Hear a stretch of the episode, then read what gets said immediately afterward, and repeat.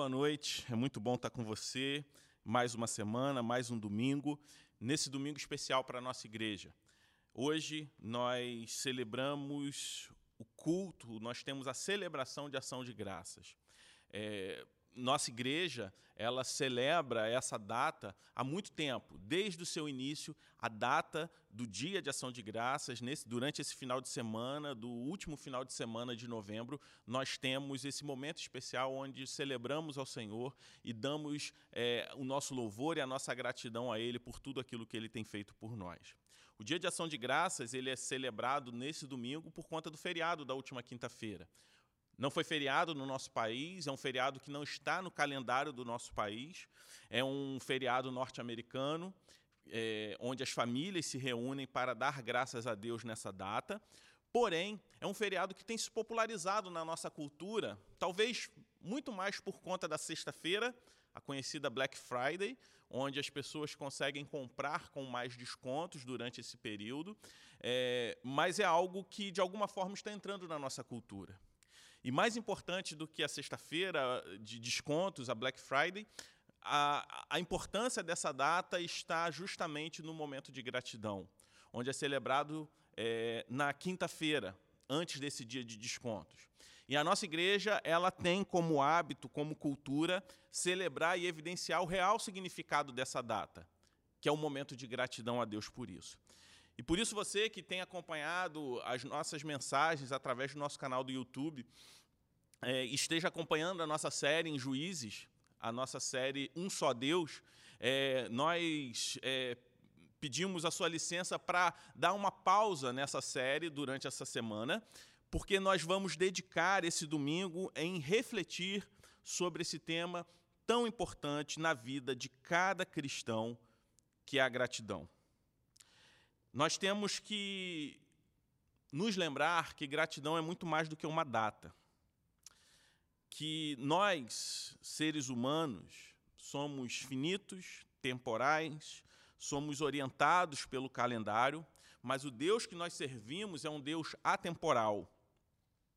E a gratidão a Deus, ela não se limita a uma data. Mais importante do que dedicar esse fim de semana mesmo você estando fora da cultura norte-americana, onde se tem esse feriado, muito mais do que dedicar um final de semana, um dia, em ação de graças a Deus, o mais importante é viver uma vida de gratidão. Porque gratidão é uma característica, é uma evidência de uma vida com Deus.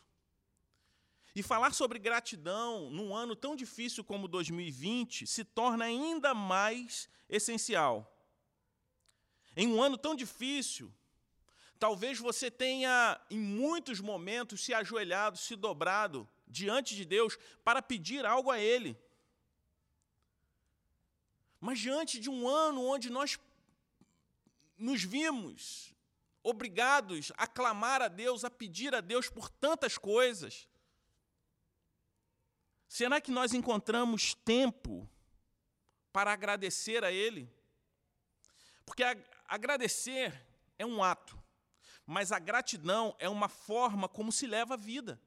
É difícil estar ao lado de pessoas que passam o tempo todo reclamando, murmurando, que sempre olham para o lado negativo das coisas. Que se está calor, ela está, acha ruim, se está frio, acha ruim. Pessoas que evidenciam sempre é, os pontos negativos, as características negativas de tudo. E quando a gente olha para a palavra de Deus, as pessoas que viviam assim, murmurando e reclamando em toda circunstância,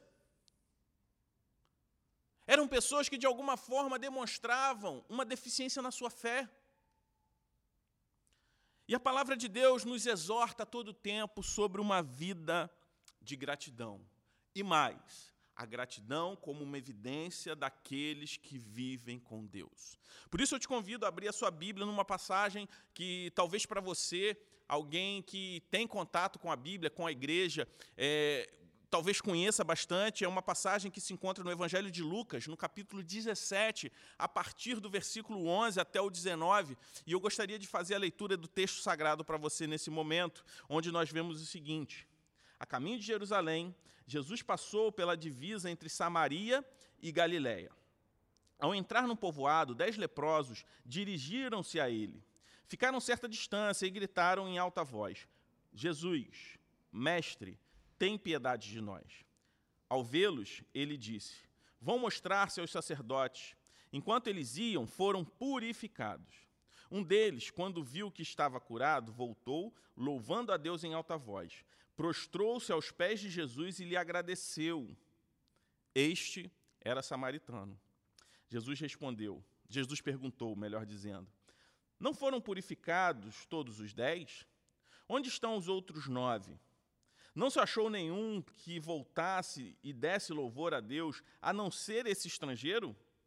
Então ele lhe disse: Levante-se e vá, a sua fé te salvou. O que nós vemos aqui? Nós vemos Jesus se dirigindo a Jerusalém e acontece esse fato, narrado aqui no Evangelho de Lucas.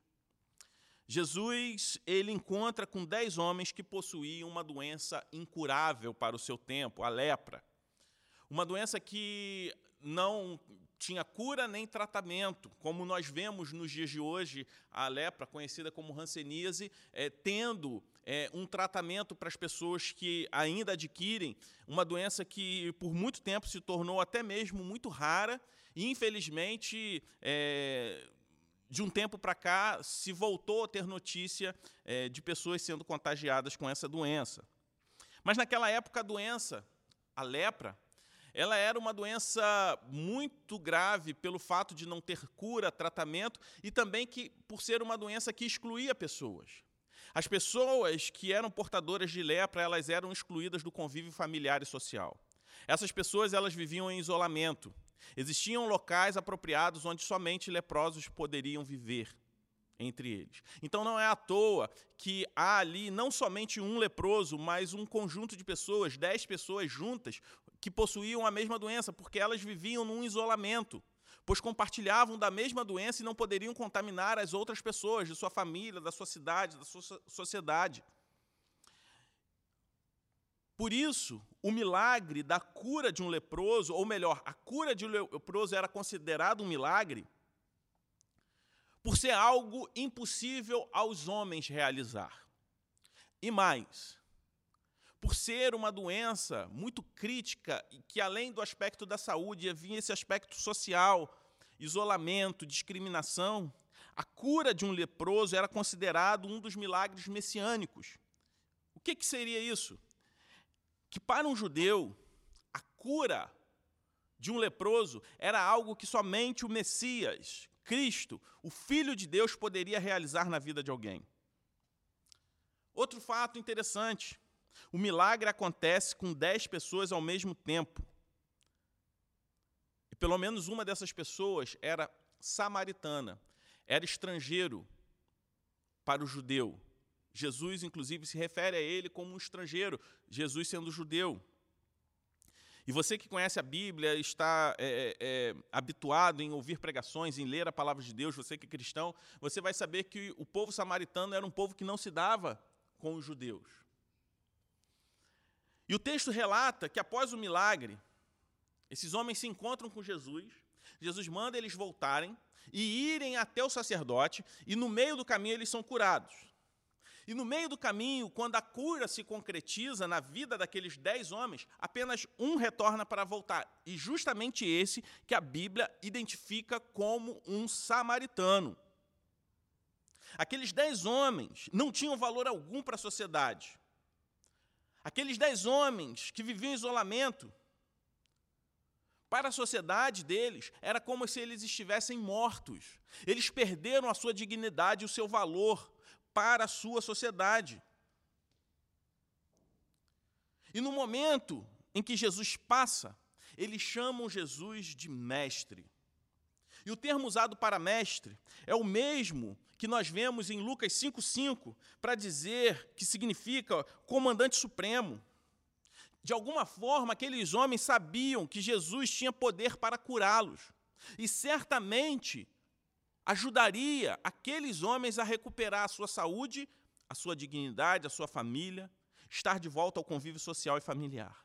Sendo um milagre messiânico, somente uma pessoa era capaz de resolver aquele problema. A cura da lepra era o problema para aquele tempo sem nenhum tipo de solução. Era alvo de um milagre, e um milagre específico. Jesus, então, naquele momento, estimula a fé daqueles homens. Jesus não cura aqueles homens de imediato, ele manda que aqueles homens é, fossem até o sacerdote, que ao chegar lá eles estariam curados. E é interessante porque um leproso jamais poderia estar frente a frente um sacerdote. Eram pessoas excluídas. Então, aqueles homens, ao serem curados no caminho, mas simplesmente pelo fato deles se dirigirem antes da cura, demonstra uma certeza da cura que eles possuíam. Porque se eles não tivessem certeza que chegariam até a presença do sacerdote curado, eles não iriam até o sacerdote. Eles não poderiam ir até o sacerdote. E é interessante que havia também um propósito de se encontrar com o sacerdote. Somente o sacerdote poderia analisar e atestar a cura daquelas pessoas. E esse atestado de cura para aquelas pessoas era muito mais do que um atestado de saúde, mas era uma recuperação da sua dignidade. Significava a sua carta de liberdade do isolamento e o seu regresso ao convívio social e familiar. Aquelas pessoas estavam ali caminhando diante da restauração da sua dignidade humana. Aquela saúde não significava somente a cura, não significava somente a recuperação da saúde, mas também a recuperação da dignidade. De fato, todos os dez foram curados. E o que a gente vê é que, apesar da cura do milagre ser igual, até esse ponto, igual para todos, havia uma diferença fundamental. E que diferença era essa? A gratidão. Uma vida de gratidão é uma evidência de uma vida com Deus. Não é uma gratidão circunstancial, mas é uma atitude de devoção constante.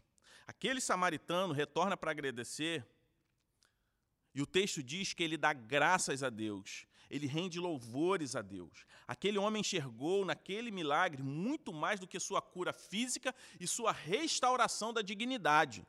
Aquele homem enxergou a evidência que Jesus era o Cristo, o Messias, o Filho de Deus que estava diante dos seus olhos.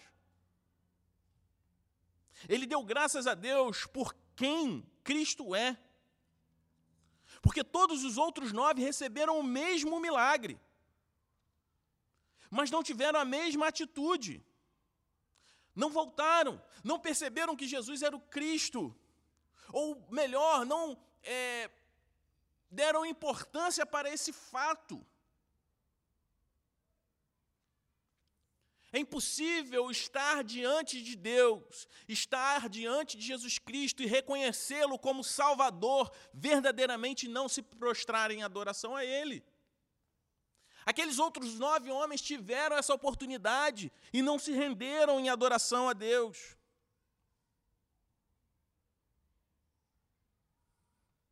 Para os nove outros ex-leprosos nesse momento, Jesus poderia ser um curandeiro, um resolvedor de problemas. Mas para aquele samaritano, Jesus era o filho de Deus. Quantas vezes nós nos relacionamos assim com Jesus? Como alguém simplesmente para resolver os nossos problemas, alguém simplesmente que vai fazer a gente viver essa vida melhor. Alguém que vai simplesmente nos ensinar a ser um marido melhor, uma esposa melhor, um filho melhor, um profissional melhor, alguém melhor. Jesus, alguém que simplesmente vai ser um meio para que eu seja alguém melhor, mas na verdade o foco não está em Jesus, está em nós mesmos.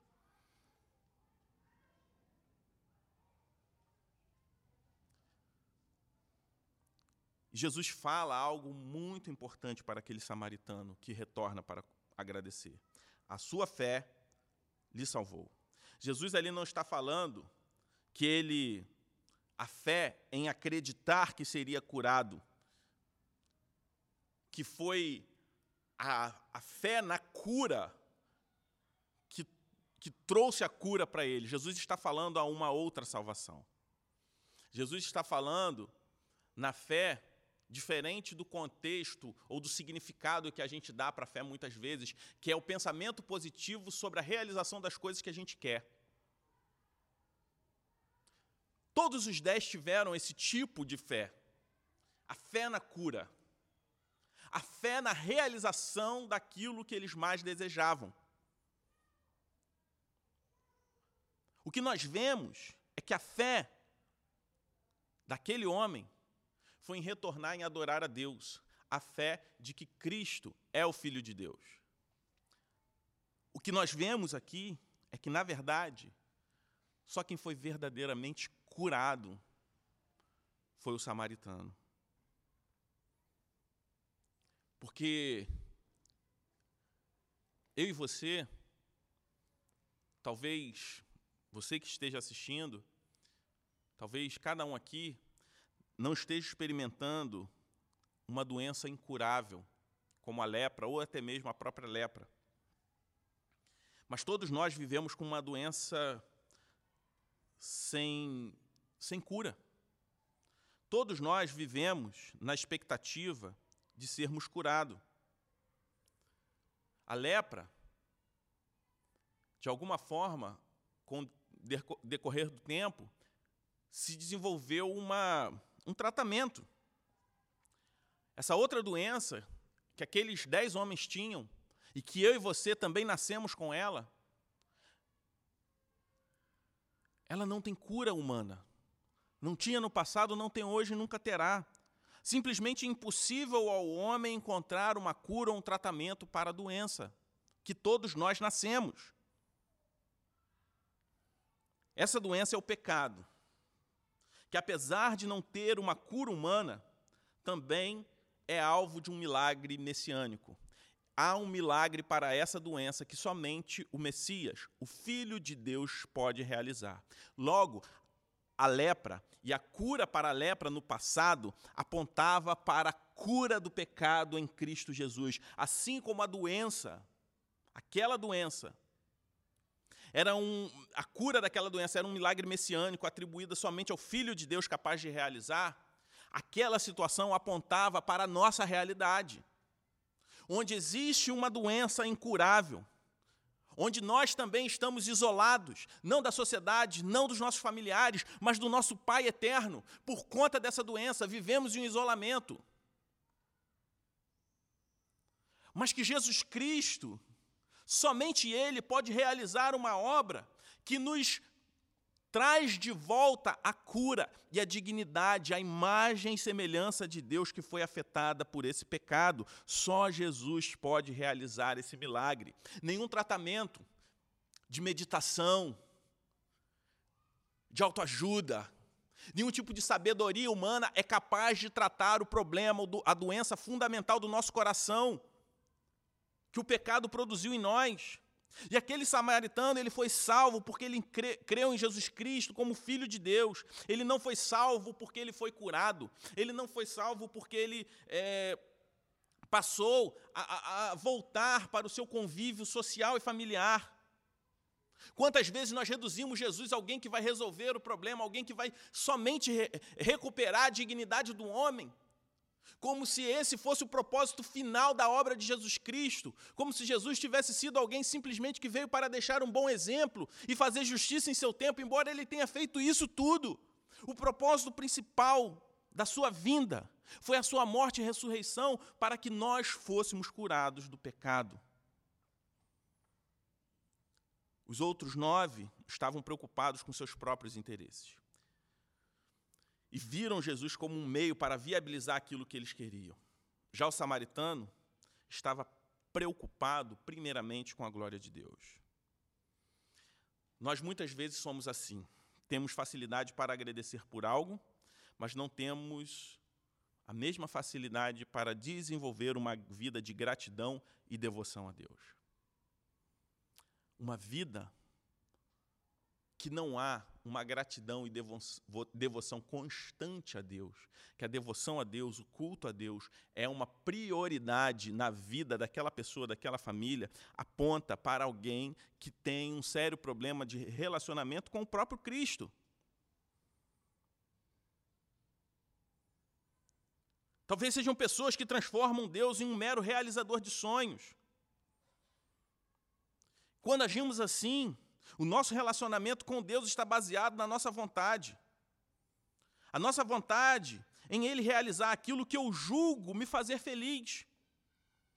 Quando eu tenho uma vida com Deus, eu tenho como prioridade a glória de Deus, viver para agradar a Ele, não usar, usar a Deus como um objeto. Uma vida de gratidão não está ligada a condicional do que Deus pode me dar, mas por quem Ele é e por aquilo que Ele já fez na cruz.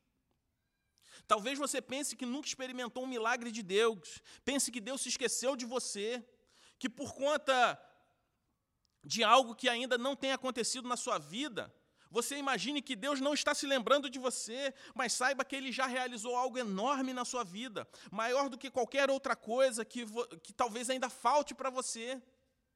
Quando o salmista diz: O Senhor é meu pastor e de nada terei falta, é sobre isso que ele está falando. Que todas as outras nossas necessidades existenciais são extremamente reduzidas diante daquilo que Deus já nos supriu espiritualmente. Não adianta ter tudo e não ter Jesus. Aqueles nove ex-leprosos recuperaram a saúde, a dignidade, mas naquele momento eles estavam desperdiçando a própria vida. Não estou falando que saúde, relacionamento, emprego, dinheiro, por exemplo, são coisas que não são importantes para você, não são importantes para todos nós, mas lembre-se que Deus já resolveu algo muito mais difícil para você. E é esse mesmo Deus que continua cuidando da sua vida. Pastor Tim Keller ele vai dizer o seguinte: Deus olha para o ansioso, porque a falta de gratidão traz ansiedade para o nosso coração. E ele diz o seguinte: Deus olha para o ansioso e diz: Eu rasguei meu filho em pedaços por você e você tem medo que eu não lhe dê o que você precisa? Por isso eu gostaria de concluir dizendo o seguinte: o que você tem para agradecer a Deus nesse dia? Como foi seu ano de 2020? Foi um ano bom? Foi um ano mais ou menos? Ou foi um ano ruim? Independente da sua resposta, agradeça mesmo assim. Porque a sua gratidão não pode estar baseado simplesmente na sua avaliação do ano que passou, mas por aquilo que ele é para você. Seu Salvador, seu Senhor. Quem vive com Deus se torna sensível até para agradecer pelas coisas mais simples da vida. Como vocês sabem, eu tive há algumas semanas atrás Covid. Graças a Deus passei por esse período, fui curado. Mas uma das é, é, dos sintomas que eu senti e ainda estou recuperando foi o meu olfato. Como você dá valor a uma coisa simples do seu dia a dia quando você não tem? Como você valoriza algo? E eu estava pensando, eu nunca agradeci a Deus pelo olfato. Quantas vezes eu me rendi em adoração a Deus ao sentir o perfume? Ao sentir um cheiro agradável. Graças a Deus que eu não perdi o paladar. Imagine a vida sem o paladar. Quantas vezes você já parou para agradecer a Deus por você ter um paladar? Existem muitas, muitas bênçãos que a gente pode contar e se passam despercebidas mas quem enxerga a graça e misericórdia de Deus sobre as nossas vidas em todas as coisas, nós vamos ver que nós temos mil motivos para bendizer ao Senhor a todo tempo, a despeito de qualquer problema e dificuldade que a gente possa passar. Inclusive, uma vida de gratidão é aquela que agradece até mesmo diante das tribulações. Romanos 5, de 1 a 4, vai dizer: Tendo sido, pois, justificados pela fé, temos paz com Deus por nosso Senhor Jesus Cristo, por meio de quem obtivemos acesso à fé, a essa graça na qual agora estamos firmes e nos gloriamos na esperança da glória de Deus. Não só isso, mas também nos gloriamos nas tribulações, porque sabemos que a tribulação produz perseverança. A perseverança, um caráter aprovado, e o caráter aprovado, a esperança. Meu irmão, minha irmã, meu amigo, minha amiga que está me assistindo, seja grato a Deus por tudo, porque quem vive com Ele vive uma vida de gratidão. E sabe que até mesmo em meio a dificuldades, até mesmo em meio a um ano como o ano de 2020, Deus está agindo. Mesmo que Ele não esteja mudando as circunstâncias da forma como você gostaria, saiba que Ele está mudando quem nós somos e nos tornando alguém parecido com Ele, nos moldando para a forma a qual nós fomos criados. Uma vida de gratidão tem como evidência um coração quebrantado, um coração humilde, que transborda essa gratidão no seu relacionamento com Deus e com o próximo. Portanto, agradeça a Deus, não somente hoje, nessa noite de ação de graças. Agradeça a Deus a todo tempo. Seja alguém grato. Enxergue a graça e a misericórdia de Deus nos pequenos detalhes. E ainda mais, seja grato, porque o maior dos seus problemas, Jesus Cristo já resolveu na cruz do Calvário. Pai querido, nós te louvamos, Senhor Deus, pela tua bondade. Te louvamos, Senhor Deus, pela tua graça derramada. E te agradecemos, Senhor Deus, porque somos alvo do teu amor, da tua misericórdia. Agradecemos, Senhor Deus, porque até aqui o Senhor tem nos sustentado. E agradecemos porque vivemos na certeza que o Senhor há de nos sustentar até a eternidade. Te agradeço pela vida de cada um dos meus irmãos da Igreja do Redentor e por aqueles que nos assistem através desse vídeo. Que o Senhor nos abençoe e que o Senhor faça a Sua palavra frutificar na minha vida e na vida dos meus irmãos, no nome de Jesus. Amém. Que Deus te abençoe e até semana que vem.